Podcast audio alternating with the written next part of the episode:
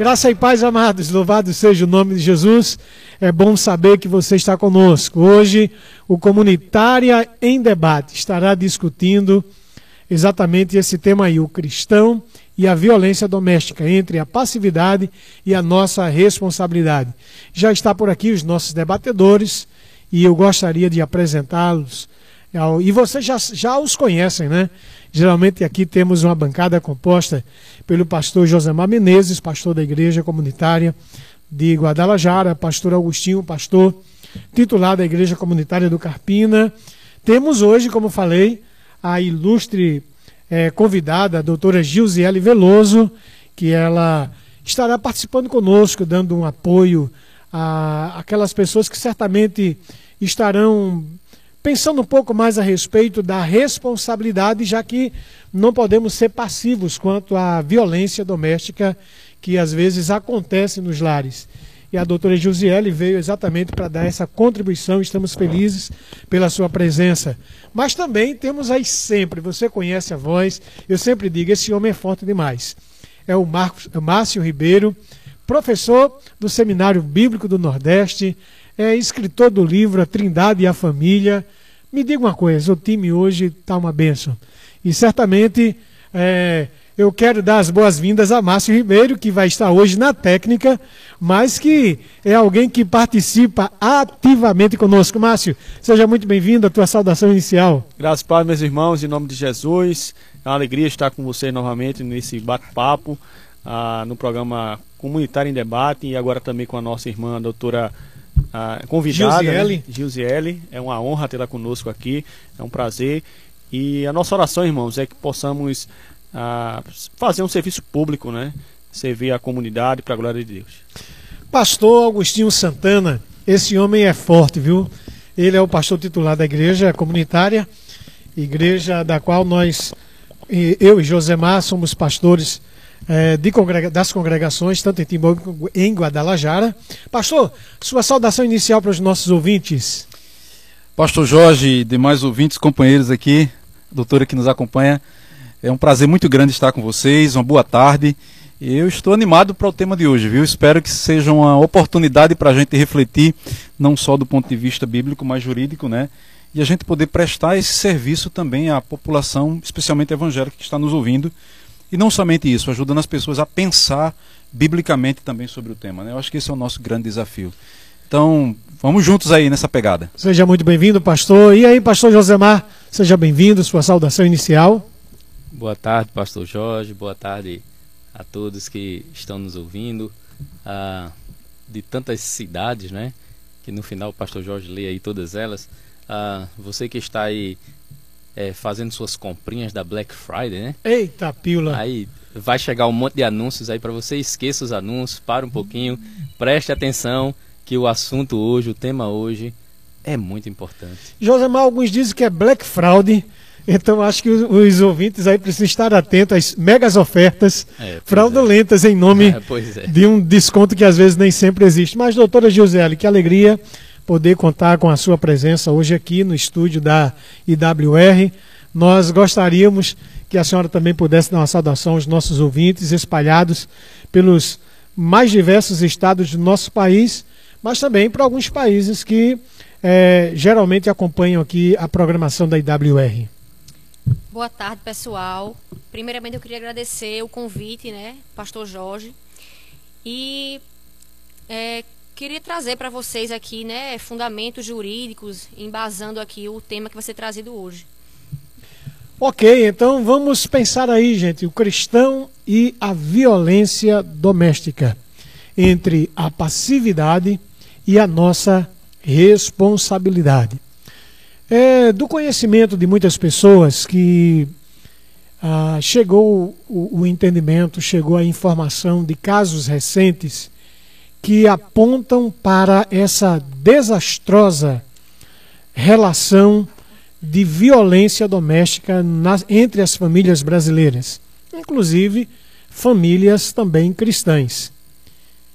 E eu fico imaginando exatamente o que está por trás dessas ações, até que ponto há passividade e até onde vai a nossa responsabilidade dentro dessa perspectiva. Aí nos aplicativos, nos podcasts da vida. Ah, você certamente ouviu aí falar do caso recente da cantora Sara Mariano, que teve a sua vida ceifada de forma precoce por conta de ações de violência doméstica, por conta de ações de corações maus que premeditaram a morte daquela cantora de uma maneira tão vil, tão cruel. Ela foi encontrada carbonizada e aí já existe várias pessoas que, que foram não indiciadas e outras que já estão presas preventivamente. Mas também, para quem gosta do mundo televisivo, certamente se chocou com o dado da apresentadora de televisão que nesses dias prestou a, um boletim de ocorrência na delegacia, exatamente denunciando seu esposo de agressões físicas. E não são poucas os casos que vão aflorando em meio às famílias de violência doméstica. No caso da apresentadora, pastor Josemar, ela teve a coragem de enfrentar a fúria do esposo, a violência a qual foi imposta, e ligou para a polícia.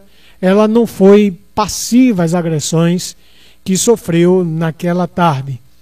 Já outras mulheres elas ficam acuadas, ficam temerosas, ficam amedrontadas de não denunciarem. E o que acontece, doutora Gisele? Algumas pessoas, infelizmente mulheres, elas perdem as suas vidas por causa de atitude de homens é, violentos. Mas estamos nos propondo a falar sobre violência doméstica. E também é um fato de que também mulheres chegam a cometerem atrocidades, violências familiares. E aí, para quem lembra, esse foi um caso bastante repercutido alguns anos atrás, da deputada e ex-deputada e cantora que assassinou o seu esposo e hoje cumpre pena. Exatamente, né, mandou assassinar o seu próprio esposo. Pessoas que estão envolvidas no nicho evangélico. Então a gente sabe com isso que as coisas não andam bem.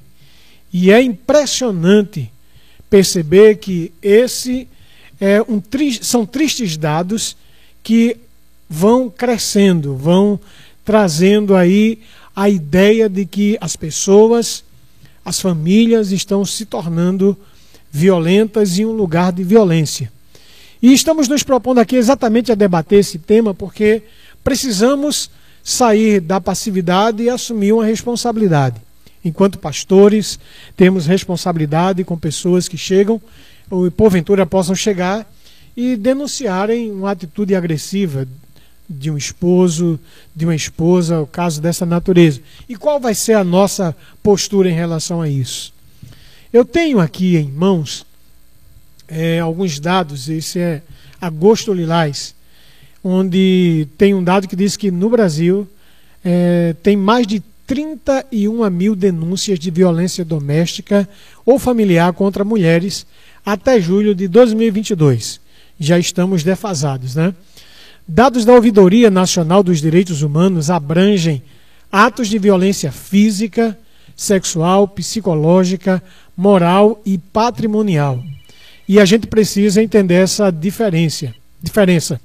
Na análise nacional, o Brasil teve 1.400 feminicídios em 2002, número que representou uma alta de 6,6% em relação ao ano anterior, que foi o ano de 2001, quando foram contabilizados 1.300 casos, irmão Márcio Ribeiro. Os dados integram a 17ª edição do Anuário Brasileiro de Segurança Pública, divulgado na quinta-feira, dia 20, pelo Fórum Brasileiro de Segurança Pública, no dia 20 de julho de 2023. Tem um outro dado que diz que o Brasil bateu o recorde de feminicídios em 2022, com uma mulher morta a cada seis horas. Desastroso, doutora.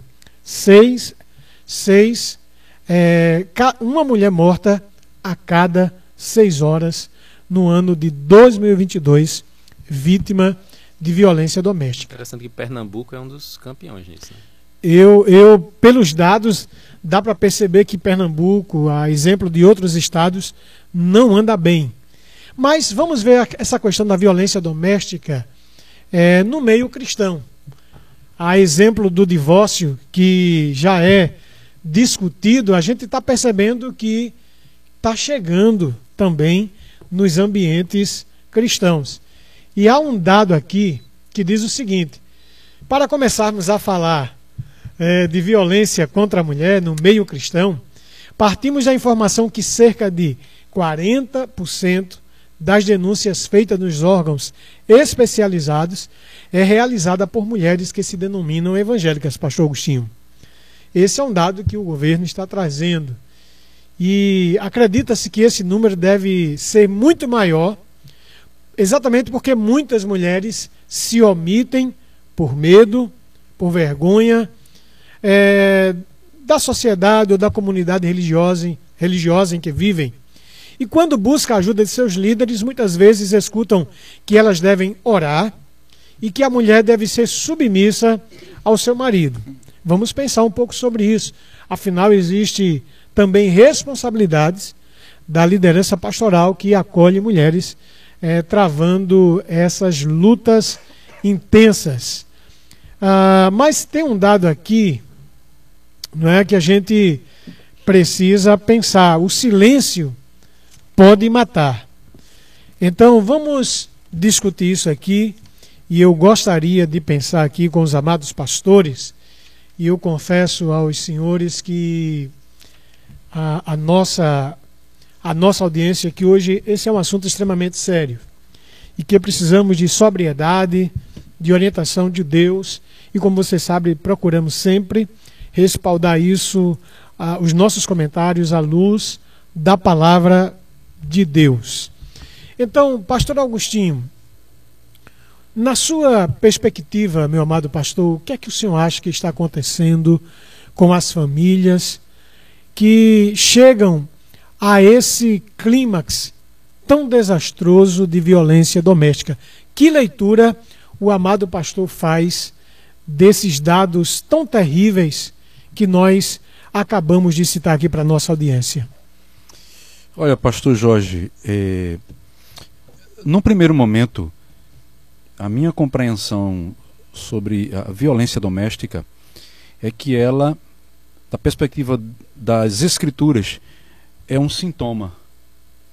É um sintoma do pecado na vida do ser humano. A primeira violência doméstica, ela inclusive foi fatal. Aconteceu lá no, no Éden. No, no Gênesis, né? Isso. Pois é, depois do, do, do casal sair não é, do, do Jardim do Éden, os dois irmãos, Caim e Abel, é, a, apresentaram o sacrifício a Deus. Deus recebeu o sacrifício de Abel e não recebeu de Caim. Caim, por inveja, matou seu irmão. Então, você tem aí a primeira violência doméstica. Lembrando que violência doméstica, ela não acontece só do homem para a mulher. Ela pode acontecer, acontecer na ordem reversa e pode acontecer de pais para filhos, etc. É o que acontece dentro da família, né? Filhos para pais. Filhos para pais, é, isso é, a gente sabe. Então, isso é apenas um reflexo de uma sociedade que tem sido é, marcada pelo pecado. O projeto de Deus para a família foi a harmonia e a união. Tanto é que quando Deus colocou o primeiro casal no jardim do Éden, do Éden, colocou o homem e viu que ele estava só e que isso não era bom e colocou um adjuntor. Então ele não fez isso para que houvesse agressão, senão para que houvesse harmonia e uh, uh, que houvesse uh, completude, vamos dizer assim, para que eles pudessem se completar. Mas quando nós pensamos numa sociedade caída, e depravada no sentido teológico, ou seja, distante dos objetivos de Deus, a gente não pode esperar coisa muito diferente. Isso não nos dá o direito de nos calarmos e não nos dá o direito de uh, não pensarmos em como combater esse tipo de situação. Mas nos diz que uh, existe um problema mais sério que precisa ser tratado do ponto de vista teológico. Pastor Josemar, nós sabemos que Deus instituiu a família para ser bênção para o homem, para a mulher, para os filhos, que é exatamente a extensão dessa união de um homem e de uma mulher que formam é, esse, esse núcleo familiar. A grande questão é estamos assistindo os vários níveis de violência e isso mostra que existe uma disfuncionalidade é, entre as famílias ou no meio familiar.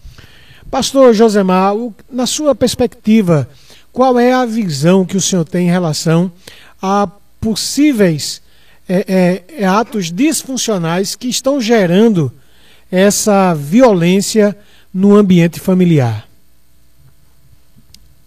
A sociedade em si, ela é violência, é, é violenta, vamos dizer assim, por natureza, mas não é tão tão natural porque é fruto do pecado. O pastor Agostinho já já mencionou isso. Mas a partir do momento que o homem cai, é, já é, é, é, é natural desse homem caído, não é? é? a violência. Os casos que foram citados, tanto da Ana Hickman quanto da Sara Mariano, é, nos fazem lembrar de algo que já existe. Só ganha publicidade, uhum. mas algo que já existe e não é de hoje.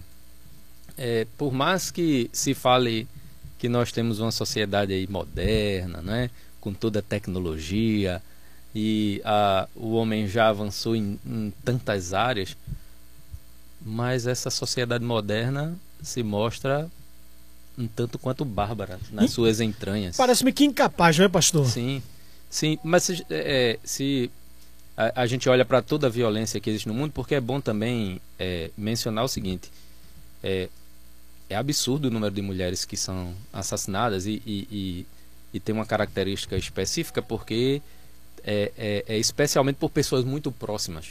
Né? Mas o Brasil mata muito de tudo. O Brasil mata muito homossexuais, o Brasil mata muito homens, o Brasil. E, e qualquer recorte que você fizer, o Brasil mata muito. Então, é, nós vivemos esse estado de violência. E quando acontecem esses casos que ganham a mídia, então é, tudo parece que se tornou maior agora, mas não se tornou maior agora, já é muito grande. Esses números não acontecem porque Ana Hickman apanhou do marido e porque Sara Mariana, Mariana, foi assassinada pelo, pelo seu marido também. Né? Já acontecem em, e muito. Pastor, a gente sabe que Deus ele instituiu para homem e mulher papéis específicos dentro do casamento. E quando estes papéis eles são cumpridos, parece-me não haver muito espaço para atos de violência como nós estamos vendo. Seja de ordem verbal, seja de natureza física, seja de natureza psicológica, até mesmo econômica, né, doutora? Já que a violência ela enquadra uma, vários aspectos. Um homem que ama uma mulher não vai agredi-la, não vai difamá-la, não vai detratá-la enquanto pessoa e como alguém que é segunda sua, sua carne, extensão da sua carne, né, Márcio? E naturalmente uma mulher que se sente amada, amparada, ela não vai ter atitudes de violência. E nós sabemos que a sociedade, cada dia, né, pastor Augustinho, tem se afastado da palavra de Deus. E embora haja novas ideologias, embora haja defesa e a inserção de novos pensamentos contemporâneos, ao invés de melhorar, doutora, parece que a coisa não tem avançado muito, não é? E é exatamente sobre isso que nós queremos falar com você e no, a nossa audiência vem filtrando exatamente aqui o nosso tema, a violência a, é, o cristão e a violência doméstica entre a passividade e a nossa responsabilidade. Nós já queremos agradecer aos nossos ouvintes que estão aqui enviando perguntas aqui extremamente poderosas para estarmos discutindo, né? E nós estamos aqui felizes em saber que você entra lá no chat da nossa da estação da IWR e manda a sua pergunta e nós queremos prestigiá-la dentro do tempo que dispomos. Mas como disse, estamos hoje com a doutora Josiele Veloso. Ela atua na área, na área civil e previdenciária. Mas a senhora veio falar sobre violência doméstica. A senhora é uma moça ainda jovem, doutora. Certamente deve ter é, já vivenciado casos dessa natureza. E há uma pergunta é, da Marta Freitas sobre essa questão que diz assim: o que vocês acham da Lei Maria da Penha? Doutora, a senhora vai ter a oportunidade de explicar o que é, o que significa essa lei e o, o nosso, a nossa Marta Freitas pergunta se a homologação dessa lei, a instituição dessa lei, se melhorou ou piorou a situação das mulheres. Fique à vontade, doutora. Pessoal, boa tarde. É, como eu já havia falado, é um prazer estar aqui com vocês. E eu venho trazer um pouquinho para vocês sobre a Lei Maria da Penha, né? Essa lei foi instituída em 2006, começou a vigorar em 2006, é a Lei 11.340, e ela veio botar em evidência o que já existia. Já existia o crime de homicídio contra mulheres, mas não era tratado como é, em especial. A lei é, da a lei Maria da Penha ela veio dar evidência tratar com especialidade o, os casos das, o caso das mulheres que vinham sofrendo violência doméstica e que eram tratados como, como um crime comum. É, a Lei Maria da Penha, ela foi inspirada, né, ela foi, é, foi colocado esse nome nessa lei por causa da mulher chamada é, Maria da Penha é, Melo Fernandes, se eu não estou enganada. E é, o que, é que acontecia? Essa mulher, durante seis anos, ela sofreu violência doméstica sem que tivesse ajuda, um apoio das autoridades. Ela foi. O marido dela, né, o agressor dela, tentou matar ela duas vezes. Na primeira, com, com um tiro nas costas, que ela ficou paraplégica. E na segunda, através de eletrocu eletrocução. Misericórdia. Foi. Muito violência, né, doutora? É, e essa mulher, ela, ela brigou durante anos na justiça para que ele fosse punido. E só 19 anos depois é que ele chegou a ser condenado, de fato, a ser preso, né? Então a gente vê aí o descaso que existia antigamente é, com as mulheres que sofriam violência doméstica. Mas a partir de 2006, né, foi é, instituída essa lei e aí as mulheres passaram a ter é, ganhar evidência nesses casos, ganharam um, tra um tratamento diferente. É uma certa notoriedade Isso, em relação à violência que elas sofrem, né, doutora? É, essa mulher, Maria da Penha, ela teve que recorrer a Tribunal Internacional. O Tribunal Internacional de Direitos Humanos é, é, reconheceu né, que ela não estava sendo tratada, o caso dela não estava sendo tratado como deveria ser. E aí até puniu o Brasil por tratar isso com, com um certo desleixo. Né? Isso é um dado que eu não conhecia, viu? Particularmente, é, eu não sabia. aconteceu. E aí o que, é que acontece? A, a ouvinte perguntou né, se a lei melhorou, né, se veio para melhorar. De fato, a lei, ela, ao decorrer dos anos, é, vem alcançando mais mulheres.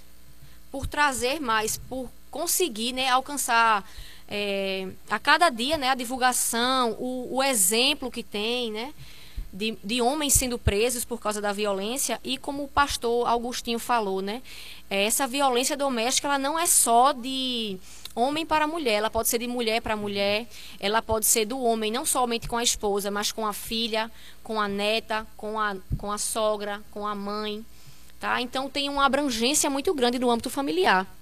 É, a Lei Maria da Penha ela vai abranger aí, né? Vai se vai preencher os requisitos para ser para ser aplicada em casos de é, violência doméstica no âmbito familiar, no âmbito domiciliar, é, contra contra relações de afeto íntimo. Então, necessariamente não precisa ser de mulher para mulher. Basta que haja aí a relação familiar, a relação de afeto íntimo, de casal, de Isso... e não necessariamente precisam coabitar. Isso trata-se de atitudes abusivas, doutora Gisele, de, de esposos que são ignorantes sim, ao extremo, sim. a ponto de humilhar suas é, esposas. A gente vive numa cultura em que os homens, né, não, claro que não são todos, mas que boa parte deles tratam as mulheres como um bem pessoal. Isso é arcaico e é trazido né, de pai para filho. Os homens têm as mulheres como um objeto, né? E aí é isso que gera é, esse, esse querer ter poder, esse querer dominar as mulheres e acaba trazendo aí a questão da agressão, da violência. Essa violência, ela não é somente física, ela pode ser verbal, moral no caso, ela pode ser patrimonial, como o senhor falou, ela pode ser sexual e pode ser também uma violência é, fugiu aqui da cabeça, psicológica, né? Que acontece muito, né? Acho que mais acontecem são a violência psicológica e a física. A física é aquela que a gente vê, né? Visível aos olhos, né? Um soco, é um murro, é sinônimo. Nesses né? casos, doutora, uma mulher que sente-se violentada psicologicamente, a, a, a, Lei Maria da Penha dá que Isso, tipo dá de assistência para ela? A lei dá respaldo também. É, nesse caso, havendo esse tipo de violência e havendo a denúncia, né? A mulher indo até a delegacia noti- notificar o fato, ou até algum vizinho, um parente é, fazendo isso, é, ela pode requerer aí a medida protetiva, né? A- quando ela chega na delegacia, ela é, é feito a ela um monte de perguntas. E aí passam, né, adiante o procedimento e vão- vai ser instituída a medida protetiva, que pode ser, por exemplo, o afastamento do agressor do lar, eh, a proibição dele frequentar eh, o local de trabalho dela, a proibição de entrar em contato via WhatsApp, por exemplo, ligação. Há restrições vai afastar, duras, né? Isso, vai afastar o agressor da proximidade, né, com a vítima, para evitar que ah, o caso se au- aumente, né? Então, neste caso, doutora, a senhora diria que houve sim um aspecto de melhora com relação ao trato de Isso. dar uma certa assistência maior Isso. ao caso das mulheres. Talvez a, o- a, a Marta Freitas talvez esteja embasando esta pergunta com base de que a lei foi instituída, foi promulgada, ela deveria eh, diminuir os casos, uma vez que há uma tipificação de crime, não é isso? Mas a gente vê que diariamente saem nos noticiários ações de violência que são cometidas contra as mulheres eh, no ambiente familiar. O que acontece muito é que nem todas as mulheres elas têm coragem de denunciar. Muitas se sentem ainda ameaçadas, eh, com vergonha. eh, o que é que a sociedade vai pensar dela? Com medo que a denúncia dela provoque reações maiores no agressor, né? Então, e isso faz com que também con- contribui, né, para que a lei não seja ainda mais eficaz. Ok. É, só, é, quando a doutora falou sobre a violência psicológica, também ela geralmente vem associado às outras violências. Isso, geralmente porque, ela é uma das primeiras. É porque nesse caso o, o- aquele que é agressor ele vai tentar é, Intimidar. intimidar para que não conte, né? Isso também diminui Ele os casos. começa que- com, por exemplo, xingamentos, Uhum. tentando menosprezar, diminuir a vítima, humilhando a vítima. Esse é o, o psicológico, né? Eu vou lançar aqui uma pergunta e, naturalmente, os nossos debatedores, tanto a doutora como o Josemar, como o pastor Augustinho, terão a oportunidade de fazer a sua inferência. É do Marconi Almeida. Uma vez que estamos falando sobre o cristão e a violência doméstica entre a passividade e a, responsa- e a nossa responsabilidade. E o Marconi Almeida faz a seguinte pergunta, pastor. Qual a minha responsabilidade se houver alguém sofrendo violência doméstica?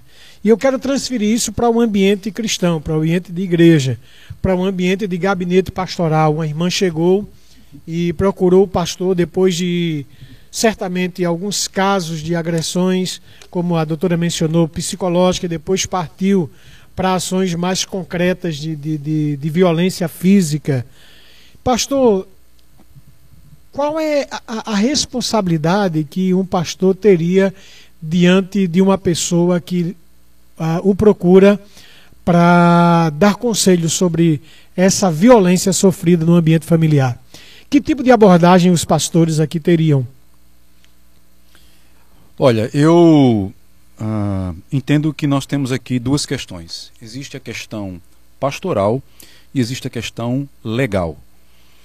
Isso vai também eh, transitar em outras áreas, não é? Já que estamos falando da questão aqui do eh, ah, da tipificação né, de, um, de um crime, né? Eu preciso entender até onde vai o meu trabalho enquanto pastor e aí, quando encerra o meu limite, eu preciso orientar para que a pessoa siga os caminhos corretos, competentes. Então, a Bíblia diz em Romanos capítulo 13 que as autoridades, os magistrados, são ministros de Deus para o nosso bem. Então, se eu estou no meu gabinete pastoral e alguém me procura e fala que está sofrendo violência doméstica, eu preciso orientá-la e encorajá-la biblicamente a primeiro, é, entender que Deus ah, não está não está satisfeito e não concorda com aquilo. Essa é a primeira coisa. Esse não é o projeto de Deus para ninguém, né? Mas eu preciso orientá-la que essa situação, além de ser pecado, e se vem de um lar cristão, Sim. é pecado. Se não vem, continua sendo pecado, mas além disso, é um crime. E por se tratar de um crime, já não está na minha esfera. Ela precisa procurar as autoridades competentes e denunciar. Ah, eu entendo que esse é um, é um caminho que precisa ser feito. Aí você diz, mas pastor, você não vai denunciar. Olha, eu já. Eu tenho 25 anos de, de ordenação ao Ministério Pastoral. Eu lido com gente há muito tempo. Você sabe o que acontece muitas vezes? Você assume a responsabilidade de denunciar, depois, essa pessoa se arrepende e ela vai dizer que você foi o culpado de ter feito aquilo. Então, o meu papel é orientar a pessoa no que ela tem que fazer. Mas a decisão, a decisão é dela. A decisão da, da pessoa, é da né, pessoa. pastor? Eu tenho uma observação bem pertinente em relação a isso. É, o senhor falou sobre limite. E, de fato, existe um limite. Até onde a igreja pode ir, até onde o Estado pode ir. Até Exato. onde o Estado pode ir e intervir nessa relação. Como, por exemplo, eu estava comentando com um pastor ontem. É, o crime de ameaça, por exemplo, ele é condicionado à representação. Ou seja, é, a mulher ela tem que querer que o, o ameaçador dela, por exemplo, seja punido. Senão a autoridade ela não pode agir né, de, de, De ofício. de ofício para punir ele. Ela tem que representar. É um crime condicionado à representação. Então a justiça precisa ser provocada nesse E sentido. nesse caso da ameaça, sim, por exemplo. Já quando a gente trata do crime de lesão corporal, não. Tanto uma pessoa da sociedade pode denunciar, quanto a mulher ela pode denunciar. Só que esse crime é incondicionado à representação. Ou seja, não depende dela. Ela sofreu a, a lesão corporal, o Estado, é, a partir daí, tem autoridade para se meter na situação e resolver o conflito, ou seja, punir o agressor. Perfeitamente. Doutora, é aquela questão de que há, há um senso comum de que hoje é, uma mulher que denuncia uma agressão, ela pode simplesmente voltar atrás e não vai acontecer nada. A Lei Mas Maria da Penha, ela não permite que em casos de agressão a mulher ela volte atrás. É essa a questão. Interessante. Então, no mas, caso de ameaça, ela pode. Até o oferecimento da denúncia, ela pode dizer, ah, eu não quero mais. Retirar. Tem uma audiência, né? E ela pode dizer, eu não quero mais. Que Então. meu marido seja, por exemplo, punido por isso. no caso de uma agressão consumada, então não é que pode, mas que deve. Deve. Porque é, são, são duas coisas diferentes. Independente, é uma ação incondicionada. O Ministério Público tem que fazer a parte dele, não pode ficar inerte, tá? E as pessoas da sociedade têm que denunciar. Porque trata-se da questão agora da preservação da vida. Da vida, exatamente. É um, Se é é um uma bem agressão- patrimonial indisponível a vida. A gente É. não dispõe da, da, da vida, sabe? Então o Ministério Público, as autoridades têm que ter a, a- tem que estar atuante, né, nesse sentido. Então, uma mulher que vai denunciar, doutora, precisa ter o cuidado. Olha, se chegou com lesões corporais, Não volta mais atrás. não tem como mais voltar atrás. Se for uma agressão de ordem psicológica, verbal, aí ela Ameaça, pode sim, ela retirar pode. ainda a queixa. Aí tem o tempo, tem o limite, né? Que até o oferecimento da denúncia ela pode voltar atrás.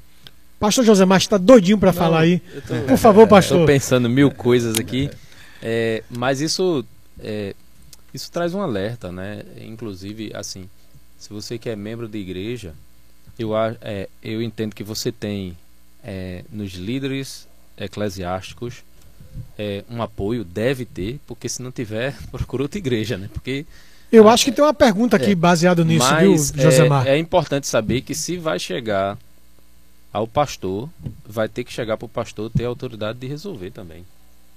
Porque senão é, você só vai colocar alguém no meio da encrenca e não vai querer resolver. Tem que Outra resolver. observação sobre isso. É, a gente também comete crime por omissão. Sim. Sim. Então, quando a gente Justamente. tem conhecimento daquilo, sabe que é um crime e não denuncia, a gente está sendo omisso. Uhum. E a depender do caso, claro, também podemos ser responsabilizados por isso, pela omissão. Então, é, é, a gente tem que ter cuidado né, em relação a isso. Até onde vai a nossa omissão, né? Ah, doutora, então, de forma mais, de forma mais objetiva, para que as pessoas, os nossos ouvintes possam compreender, vamos aqui montar um, um caso aqui, né? De repente a mulher chegou, uma, uma crente chegou para o pastor é, mostrando que sofria ah, violência física. E aí, de alguma forma, o pastor ficou naquela história: vamos orar, vamos deixar isso na mão de Deus. Mas, e aí ela tem um, um agravante maior na, su, na, sua relação de violência doméstica. É, de, do ponto de vista jurídico, como o Estado poderia tratar esse pastor que não. Com omissão. Com omissão. Omissão, exato. É, de início haveria investigação, né? E se ficasse assim comprovado de que o pastor ele tinha conhecimento de tudo o que acontecia com ela, de todas as ameaças, agressões, né, as lesões ali que ela sofria e não fazia nada, ele ficava inerte, ele pode ser sim responsabilizado. Então, pessoal, percebam que nós estamos tratando de coisas sérias, né? Coisas que tratam do valor da vida, das nossas ações que não podem ser vivenciadas de maneira a, a, a, de menos importância, pelo contrário, a nossa responsabilidade passa a ser muito grande e nós louvamos a Deus porque é bom conhecer o que a lei diz, é bom saber o que um, como um pastor pode proceder em casos assim, para que não se chegue a extremos. Em casos como esse, em que obrigatoriamente precisa de uma denúncia, eu ainda entendo que o pastor ele não deveria tomar essa decisão só. No nosso caso, que é uma igreja de governo mais presbiterial, o correto é, ao meu ver, o pastor chamar o conselho da igreja, fazê-lo ciente do que está acontecendo e, como uma decisão do conselho, oferecer a denúncia, porque aí não passa a ser algo pessoal, mas algo institucional. A igreja que tem um membro que está sendo afetado, sendo representada pelo órgão competente, que é o seu conselho de presbíteros. É importante receber o apoio, né? Para saber é. como lidar com a situação. Porque, por exemplo, muitos casos, eu já cheguei a fazer divórcios em que, quando eu estava prestes a protocolar a petição, a- o cliente vai e diz assim: Olha, eu voltei com a minha esposa, eu não vou querer mais não. É, Que Eu não vou bênção, querer um né? divórcio mais não. Que bênção. E da mesma forma é, com, a, com a violência. Acontece. Já tive um caso também de uma mulher de aliança, daqui da região, que ela eh, tinha uma medida protetiva em vigor, né, contra o agressor dela, e ela disse, doutora, eu queria tirar essa medida, porque a gente vai voltar, olha a só. gente vai reatar. Pois é. E aí, o que é que eu faço? Né? Ele pode ser preso se ele chegar perto de mim, a medida ainda em vigor. É, é, é complicado É essa complicado. situação. E tem, Na então, verdade, ele já tinha chegado perto, né? Chegar Já, É, já estavam então- então- se amando. isso, pelo menos comunicação, né? Não sei qual tipo de medida É, estava sendo é. aplicada Eu, aí. eu conheci um pastor, foi pastor em uma cidade, foi professor meu de seminário, hoje já, já está com Cristo. Ele, ele recebeu uma irmã no seu gabinete pastoral. A irmã disse, pastor, eu preciso falar com o senhor.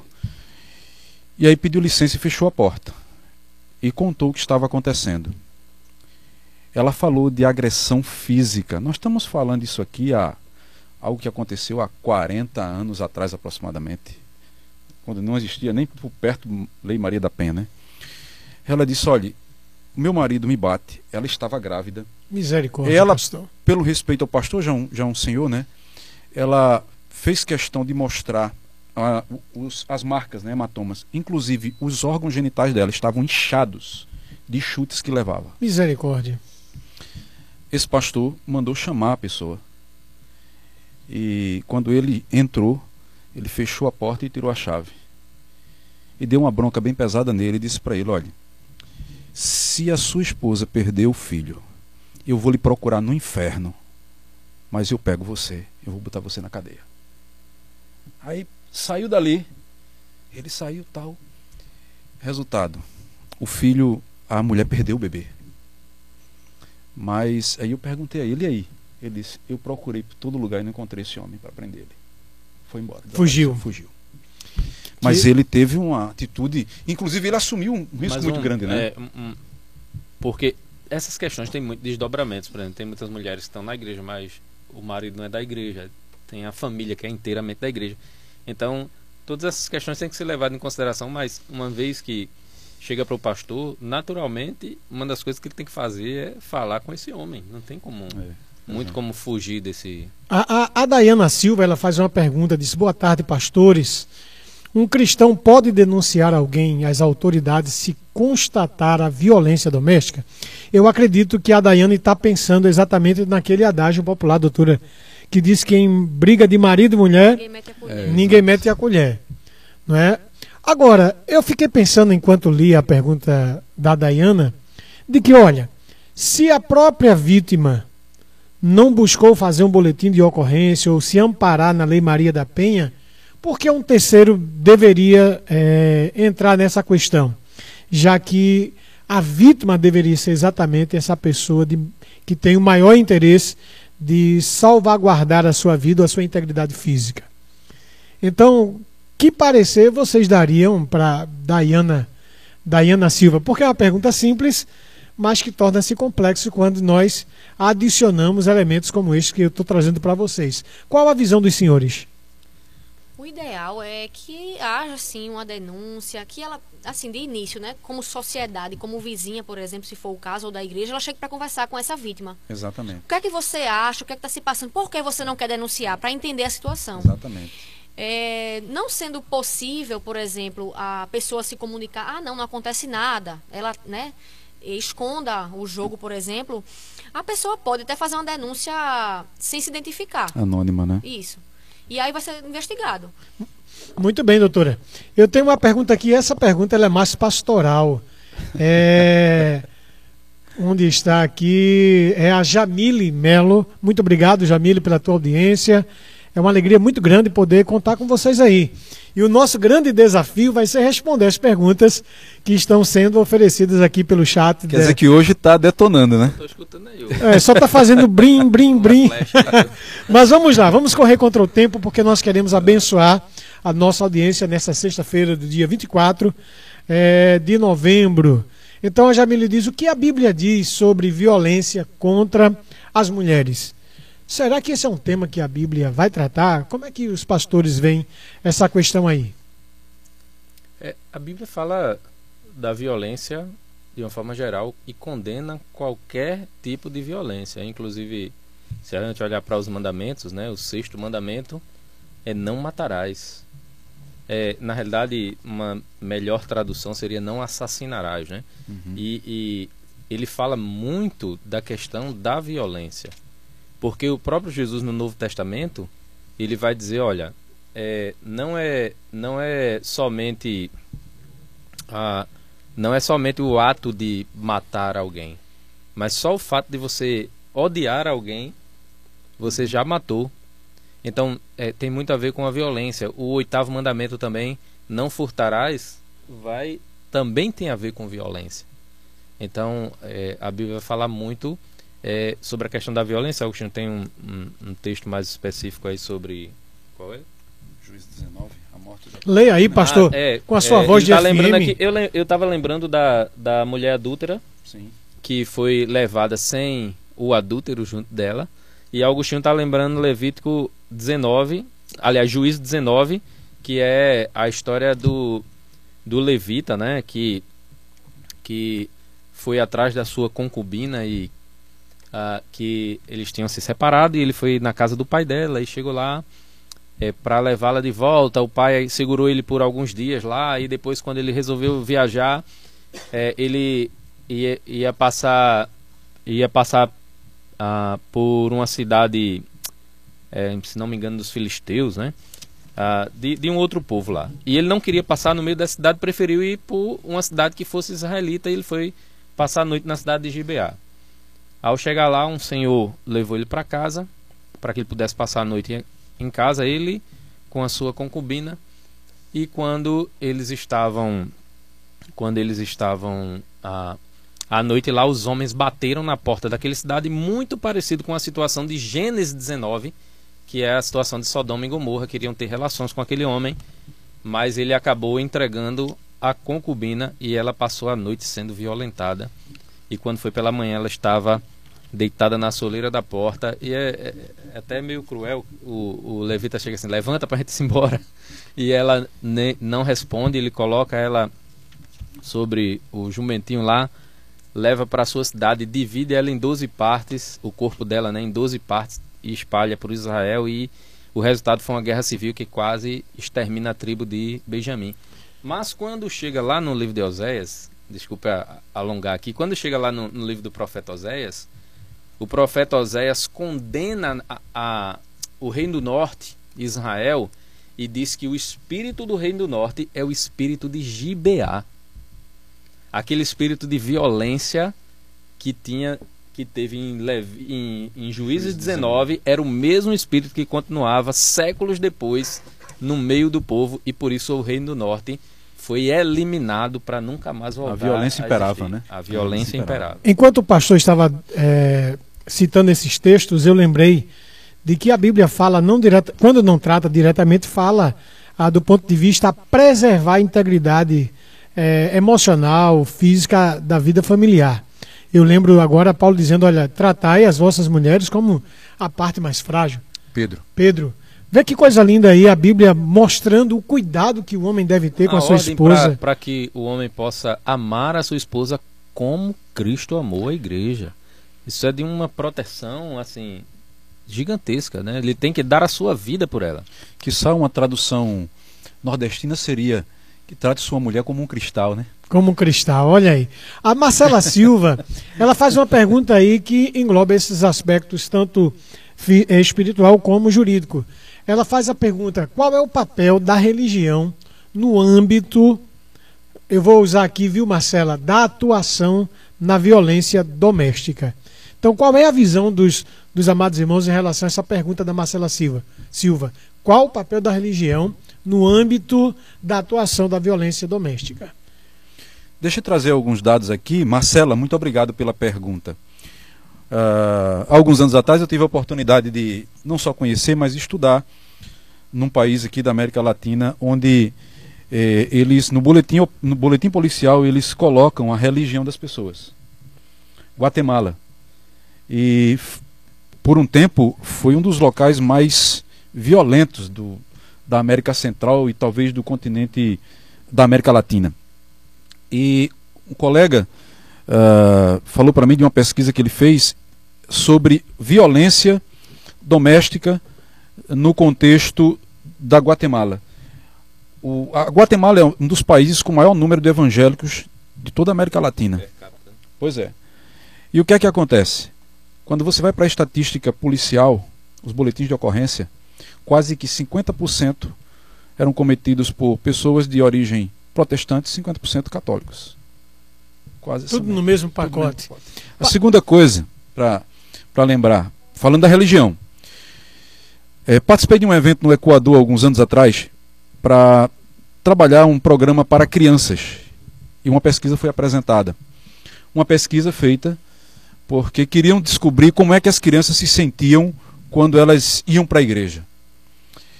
Só que criança não responde questionário, né? Então resolveram juntar uma equipe de psicólogo, é, pastores, é, assistente social para fazer uma investigação e fizeram através de desenho. O que eles descobriram?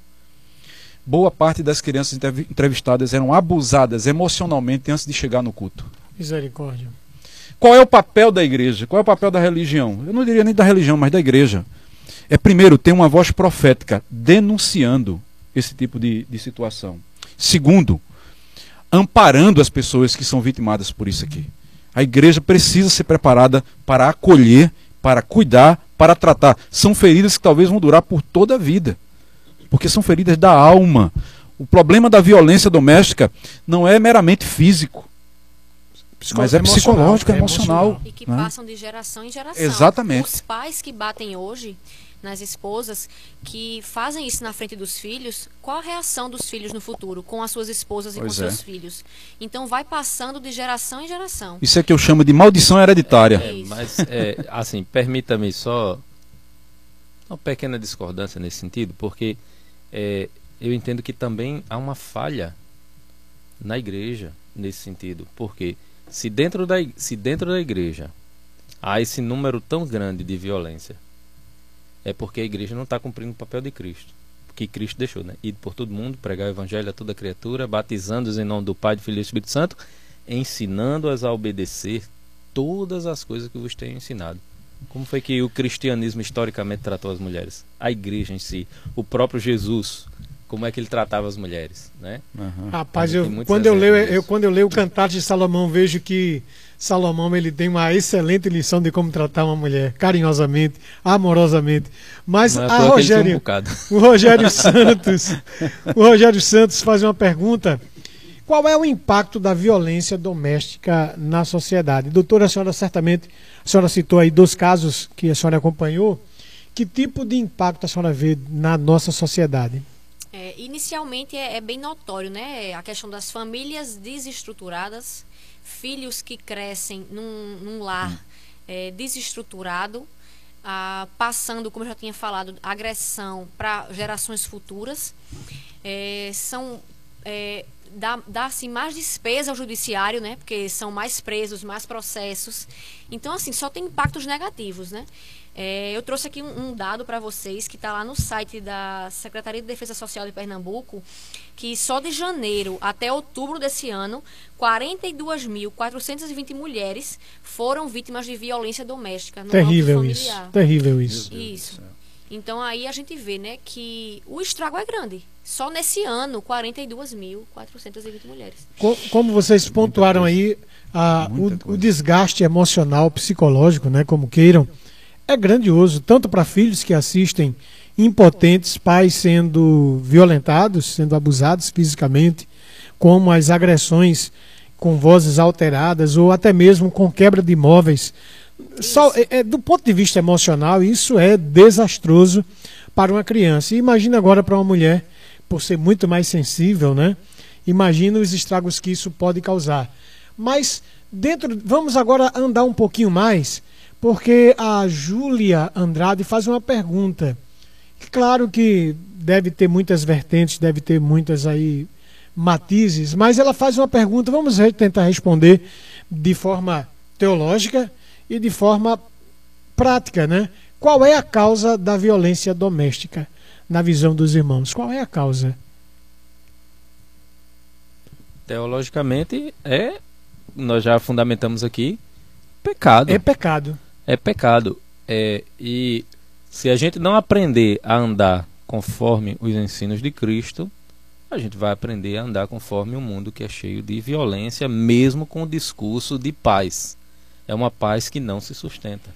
Quando você olha para o Antigo Testamento, você vai perceber que dentro da, da perspectiva ética do Antigo Testamento, você tem um aspecto teológico, você tem um aspecto social e você tem um aspecto econômico. Esses três aspectos foram estabelecidos por Deus para que o povo pudesse, ao entrar na terra prometida, falando da nação de Israel, que deveria ser uma nação modelo, ela tivesse justiça social em todas as esferas. Deus tratou que, inclusive, uh, houvesse relações de respeito e que a violência fosse punida em todas as suas formas. O Márcio me lembrou aqui um texto de Êxodo, capítulo 22, é, versículo 22, diz assim: Se homens brigarem e ferirem uma mulher grávida, e ela der à luz prematuramente, não havendo, porém, nenhum dano sério, o ofensor pagará a indenização que, uma, uh, que o marido daquela mulher exigir, conforme a determinação do juiz. Mas se houver danos graves, apenas será vida por vida. Ou seja, Deus estabeleceu altos padrões para a sociedade que seria um modelo para o mundo, para que não houvesse violência. Então, se, se a violência é um sintoma do abandono do propósito de Deus, das, da, da revelação moral de Deus, daquilo que Ele quer para que você ah, viva conforme a vontade dele, se esse é apenas o sintoma, Deus cuidou para que o povo pudesse tratar do problema na raiz, evitando esse tipo de situação. Então, é, eu concordo e reitero: coração pecaminoso do ser humano vai fazer que, ele cometa os piores crimes. Alguém já disse, não sei se foi Philip Yancey, que uh, um homem. Ele até o seguinte, ele até brincou. Você quer saber o que o cara é capaz, o que o homem é capaz de praticar no pecado? Vá no Brasil no período de fevereiro, no carnaval. É. Então você vê que o ser humano ele, ele se transforma, né? Pastores, é, aqui tem uma pergunta da Samanta Morim e eu quero entender isso aqui melhor. Eu quero discutir isso aqui com vocês. Ela diz: qual é a perspectiva bíblica sobre a violência doméstica? Eu acho que a gente pode é, responder essa pergunta do ponto de vista é, do que provoca, mas de como essa violência doméstica pode ser tratada dentro do ambiente cristão. Eu não sei se os irmãos, se eu fui claro.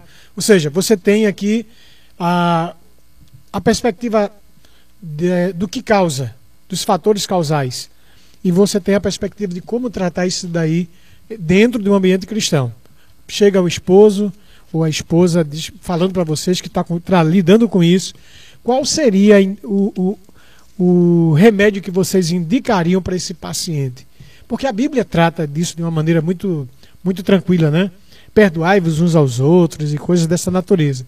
Então, pastor José Marco, de que forma o senhor poderia responder a Samanta Morim? É, na verdade, a Bíblia dá a perspectiva de como um lar cristão deve andar. Né? E Paulo, ele, quando estava quando tava preso, ele escreveu quatro cartas, né? duas, duas delas Efésios e Colossenses, que ele fala sobre o lar cristão, entre, entre outras coisas, ele fala sobre o lar cristão. E a carta de Efésios é muito interessante porque ela é bem divididinha, né? São seis capítulos. Três capítulos fala da nossa posição em Cristo, os outros três, agora que nós estamos em Cristo, como é que a gente deve é, proceder. E aí no, no 5, 18, ele vai dizer: E não vos embriagueis com vinho, no qual há dissolução, mas enchei-vos do Espírito Santo. É, lá no, lá, lá no, em Colossenses ele vai dizer que, que habite em vós a palavra de Cristo, certo? E aí ele vai dizer o resultado disso, né? Que aí vai trazer aqui é, o louvor a Deus, o culto a Deus, mas especialmente isso vai ter resultado no lar.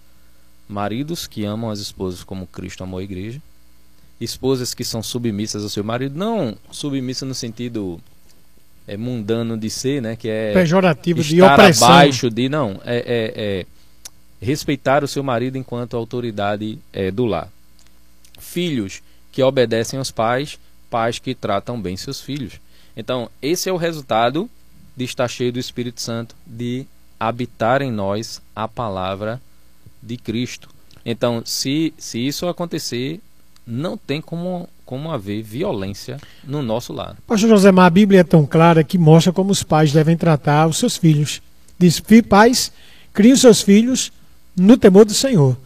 A, a bula é muito simples, o problema é estamos dispostos a levar isso a sério. A pagar o preço para que isso aconteça. Né? Pois é. A gente não pode simplesmente perceber que há, causa, há fatores causais da violência.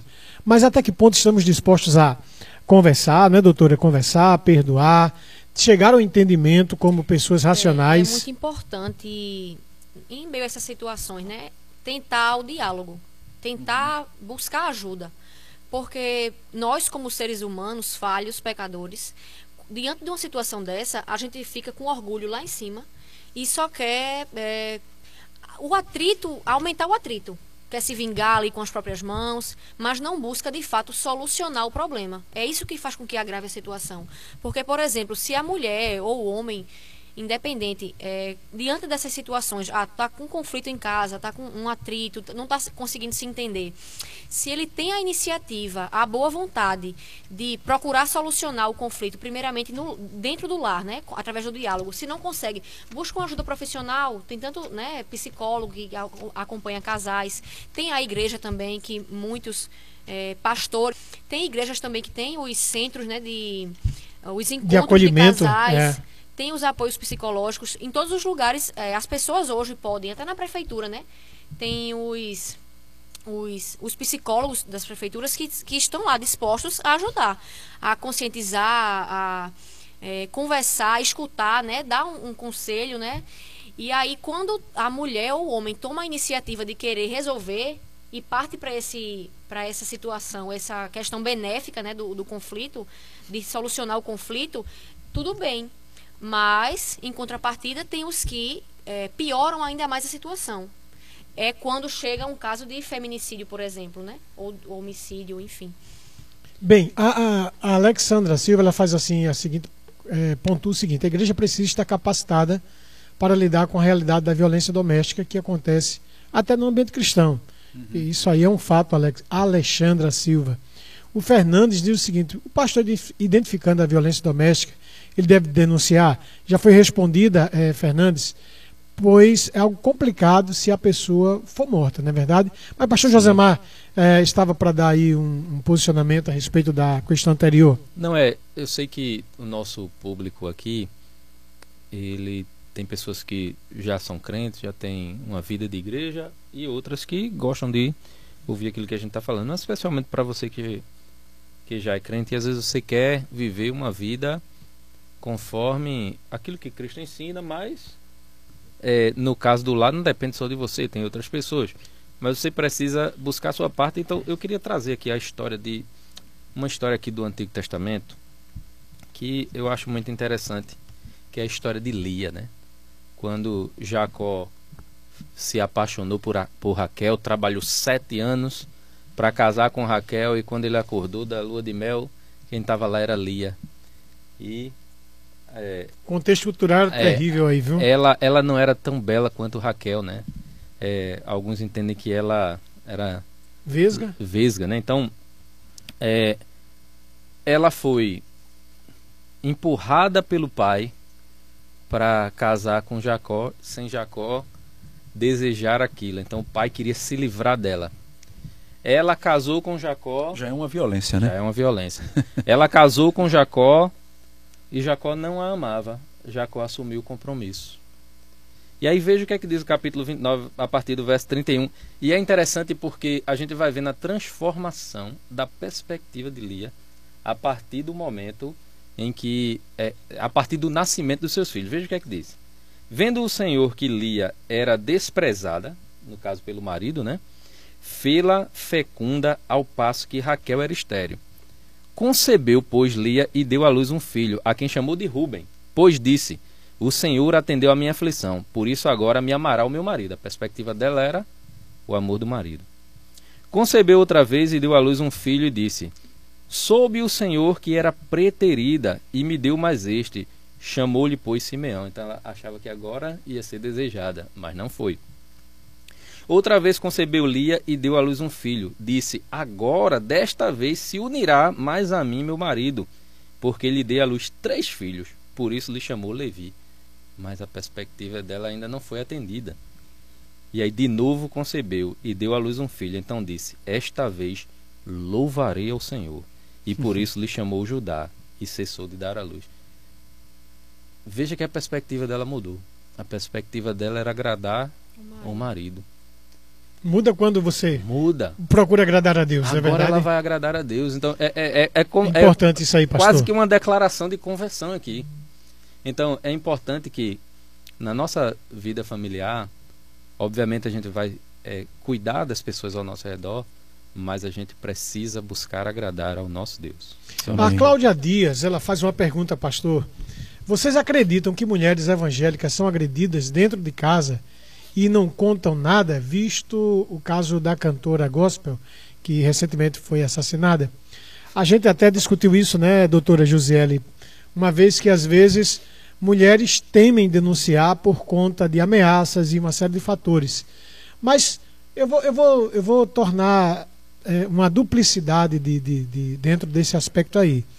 Existem aspectos é, é, jurídicos, né, onde a mulher deve recorrer, a, tem a lei que promove e tudo mais, mas essa questão aí, pastor, da Cláudia Dias, será que tem mulheres nos ambientes, nos arraiais evangélicos, que são agredidas e não contam nada? O que, é que os irmãos acham disso aí? Essa seria a melhor saída para as nossas irmãs que são agredidas? Será que elas deveriam procurar aí um, a, def, é, é, é, a defensoria pública para denunciar, delegacia. delegacia, coisa dessa natureza. Qual é a visão dos irmãos em relação a isso? A primeira resposta é que sim, há. Eu não é caso recente, mas eu tomei conhecimento de, de alguns casos, inclusive na nossa cidade, né? De pessoas de liderança de igreja, inclusive, uhum. não é, que cometiam agressão contra a sua esposa. É, então isso é uma coisa assim extremamente delicada. Mas, mais uma vez, eu acho que, enquanto pastor, eu vou ter que entender qual é o meu limite e respeitando os parâmetros da lei, não é? Ah, já foi pontuado aqui, há casos em que você não vai poder se é, ficar só ah, na orientação, né? Mas aí você tem que se, se articular de tal forma que isso não seja uma questão pessoal, mas institucional, porque você é representante, e eu penso, você é representante da igreja, não é? E eu acho que é um caminho muito sério. Quando são pessoas que estão dentro da comunidade, eu acho que resulta um pouco mais fácil porque você tem o acesso, né? Mas imagina é. quando a pessoa não é, Mas um dos cônjuges a, não são. As mulheres evangélicas têm algumas complexidades a mais do que uma mulher não evangélica. É, a, a primeira complexidade é a, a firmeza do casamento. O casamento não é algo que se acaba é, tão facilmente. Então, é, Deus odeia o divórcio, né? Tá lá em Malaquias. Então, a, a, a gente prega sobre a unidade do casamento, a importância do casamento. E aí, a, quando ela decide, quando ela sofre esse tipo de violência, às vezes ela está já entendendo que, ah, não posso me separar de, de forma nenhuma, ainda que eu sofra violência. Então, há complexidades que são maiores. E eu não estou aqui fazendo a defesa do divórcio, pelo contrário, né? A gente sempre é, trabalha na perspectiva a, da restauração. Eu não queria, eu não queria aventar nenhuma polêmica, suscitar nenhuma discussão, até porque a Bíblia é muito clara em relação ao que deve promover o divórcio, não é verdade? E o que acontece, irmãos? Nessa perspectiva, pastor Josemar. O, senhor, o senhor aconselharia uma mulher que está sendo agredida a divorciar-se? Essa é muito pessoal, Olha, né? É, é, um processo, porque precisa é, se entender o caso como um todo, é necessário que haja acompanhamento. Talvez vá ser necessário é, a igreja de alguma forma proteger aquela, aquela mulher, aquela família é, por um período até que, que de repente se aquele, aquele agressor for da igreja, né? Se ele realmente demonstra arrependimento, então é um processo, não é? Eu não posso chegar e dizer, não, eita, bateu, separa amanhã. Não é assim. Eu sou pastor. Tem um processo, né? Tem um processo. Agora, se aquela, aquela violência é recorrente e ameaça a, a, a vida dessa pessoa, como pastores, haveria alguma dificuldade de dizermos, olha, está na hora de dar um fim nisso? Ou a gente esperaria a pessoa morrer primeiro? Eu entendo que há uma hierarquia ética é, diante dessa questão. Uhum. Eu entendo que divórcio é contra a vontade de Deus em todos os sentidos. 100%. Agora, a Bíblia diz que o divórcio, a carta de divórcio foi concedida em razão da proteção, e aí eu faço uma paráfrase, da própria mulher. Sim. Porque ela era repudiada Sim. e não podia casar, mas o marido podia casar com quantos quisesse. Então o divórcio foi mais um, um ato de proteção da mulher na legislação mosaica. Então, dito isto, da minha, do meu entendimento de que o divórcio, em todos os sentidos, é fora da vontade de Deus, existe uma hierarquia ética. A vida está acima de um relacionamento abusivo. Ou seja, eu não vou permitir que uma pessoa que, que está ameaçada de morte, eu não vou dizer para ela, olhe, morra ali e agrade a Deus, vai virar Marte. É, Marte só, do marido. Mas a gente sabe que no meio evangélico há discussões assim calorosas, né? Em, em várias posições, né? A gente teve nós três aqui, o pastor Jorge e Márcio aqui, ouvimos numa aula que se a mulher apanha, tem que se esconde no guarda-roupa, vai para casa da mãe e depois volta. E então, aprende no, e a, é, então, é, é, assim, há perspectivas diferentes e, e, isso pesa. Complexa, Eu acho que isso pesa na hora que da orientação, né? Da, não, não só da orientação, orientar. mas você está pregando isso constantemente e aí alguém na a igreja pessoa, vai lá né? e sofre é, a, a violência. Pessoa, é. Então, como é que a pessoa encara, né? São situações. É, Muito bem, doutora, eu acredito que a, a senhora tem demonstrado aqui, nesse tempo aqui de entrevista, de debate, não é? uma pessoa de, de saber notável e a respeito do tema. E se alguma mulher lhe procura a título de orientação, que tipo de orientação a senhora daria em relação a isso? Que postura a senhora acha que essa mulher poderia tomar? Porque ela às vezes chega para a senhora com medo se o marido vai ser preso, ela tem dúvida se é isso mesmo que ela quer fazer, porque ela quer preservar a vida de filho e tudo mais. Como advogada e como mulher, primeiro eu tento tomar conhecimento amplo do que está acontecendo. Até Exatamente. onde vai a agressão, né?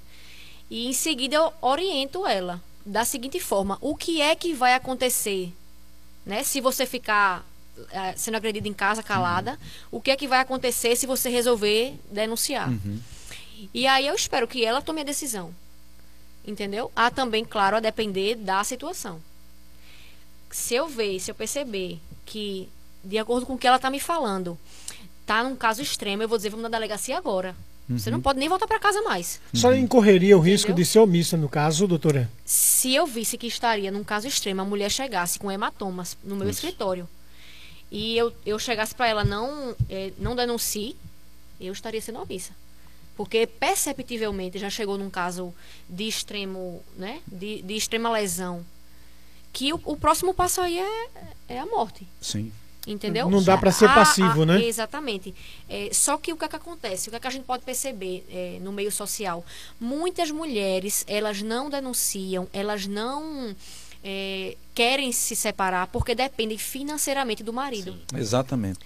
Aí o que é que acontece? Ela, ela fica submissa àquilo. Bem que ele for preso, ela vai pensar, "Vô, como é que vai, Como é que eu vou vai viver? comer? O pai dos meus filhos, né? Exatamente. Então, muitas aí pensam nos filhos, claro, né? Mas pensam também na questão financeira. Como é que eu vou me sustentar se ele for preso, né?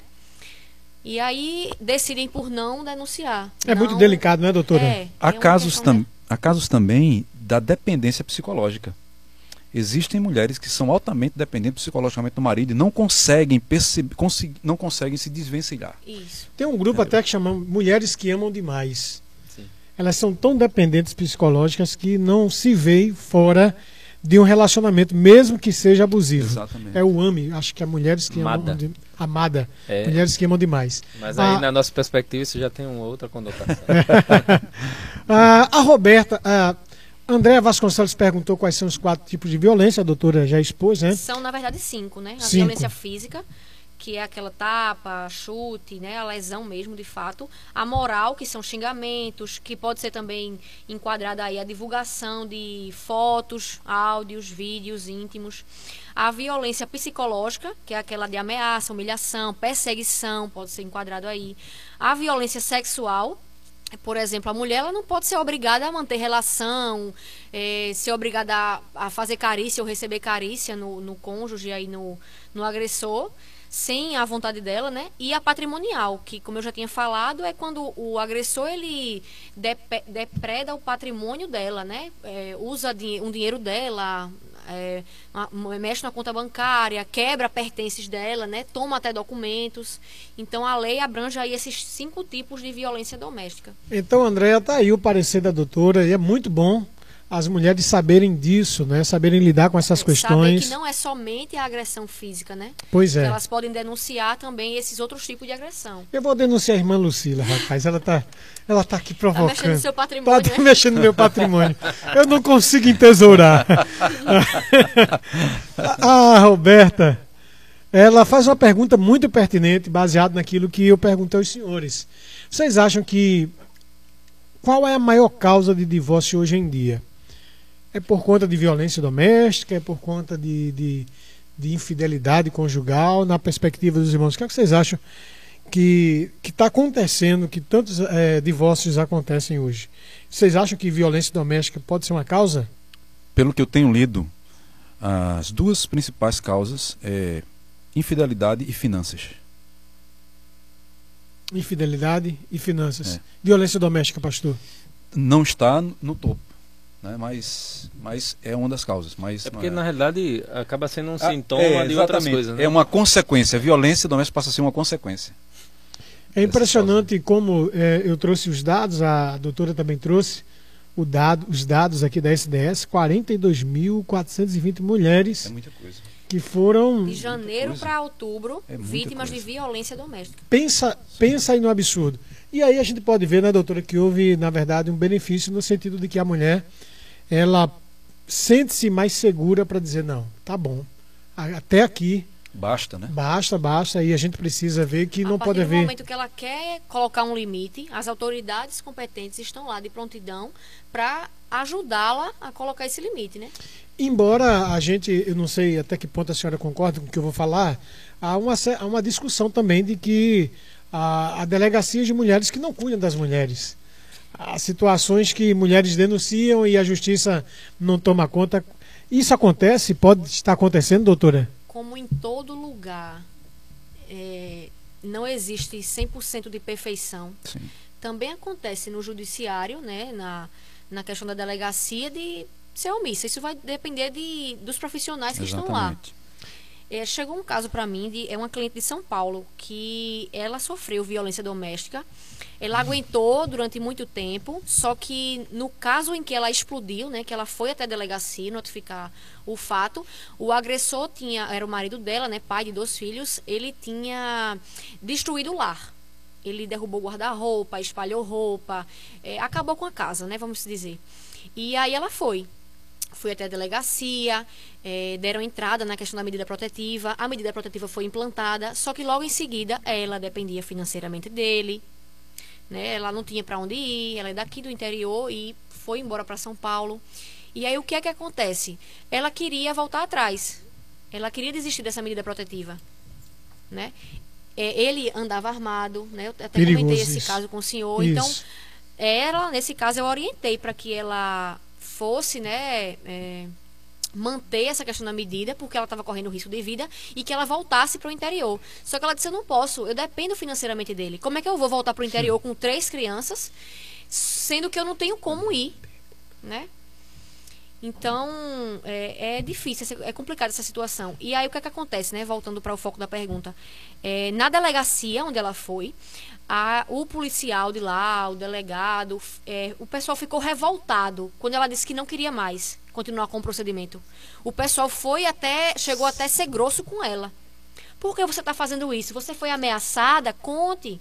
Entendeu? Então, nessa, nessa delegacia, por exemplo, teve essa preocupação dos policiais que estavam lá de prontidão ficarem revoltados com a situação, porque eu sei que acontece muito.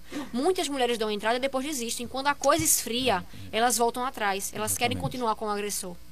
Entendeu? É e, delicado, é o que isso né? e o que dá continuidade a isso pode chegar à questão do feminicídio, né?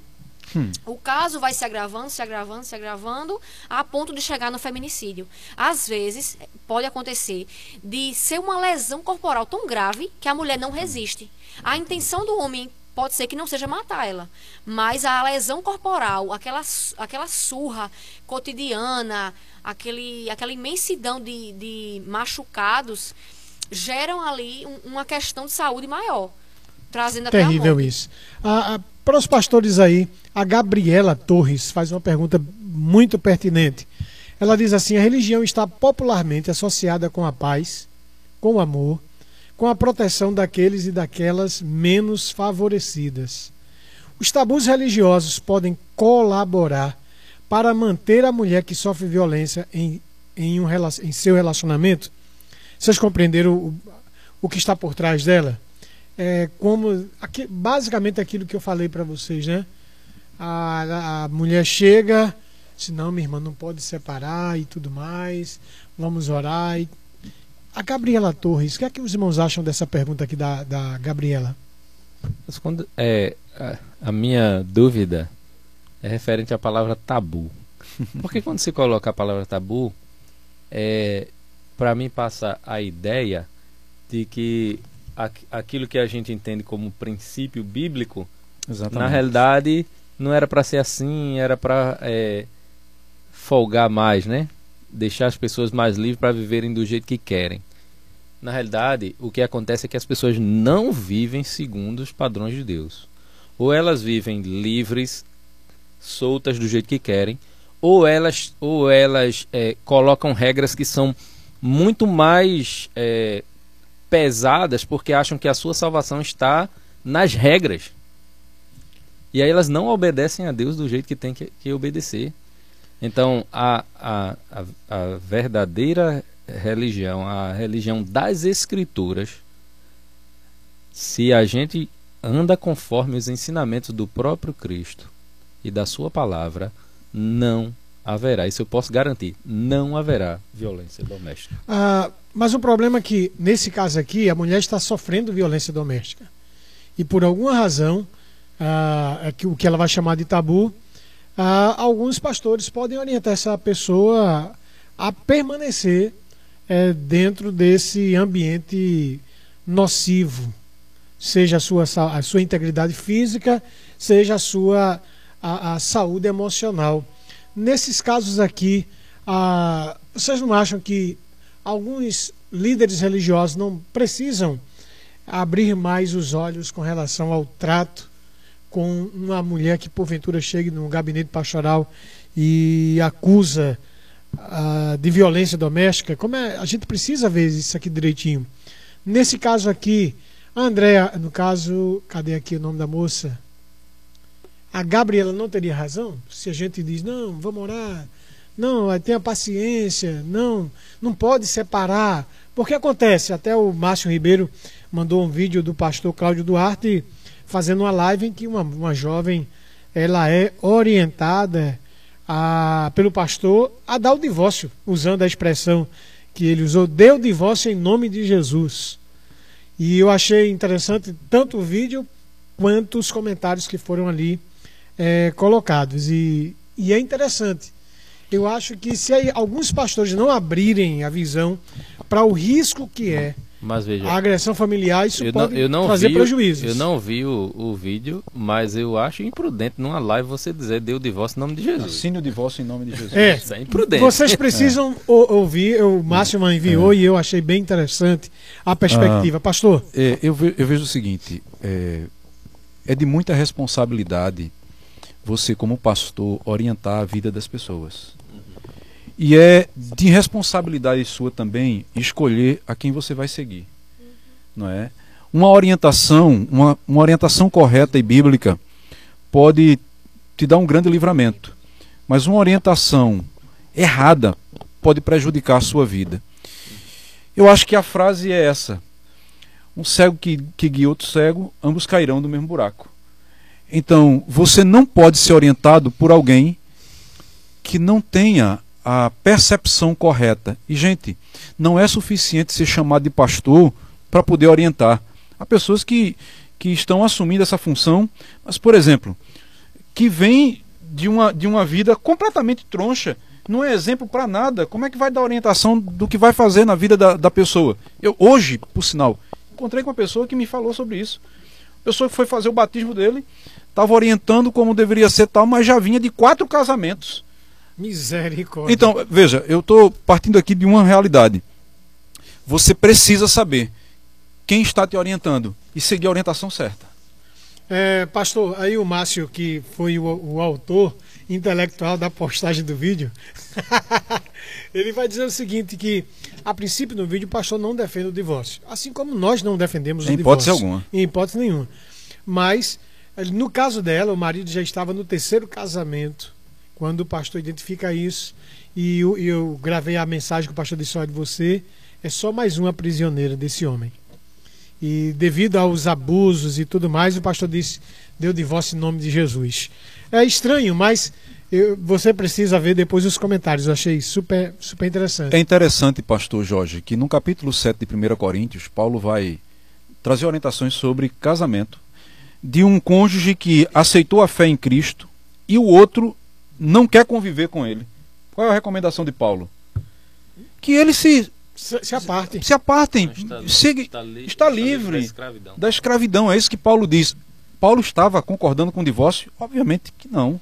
Agora, há uma situação de abandono que é muito ah, pouco para você pensar só nessa realidade. O que é que configuraria uma situação de abandono hoje?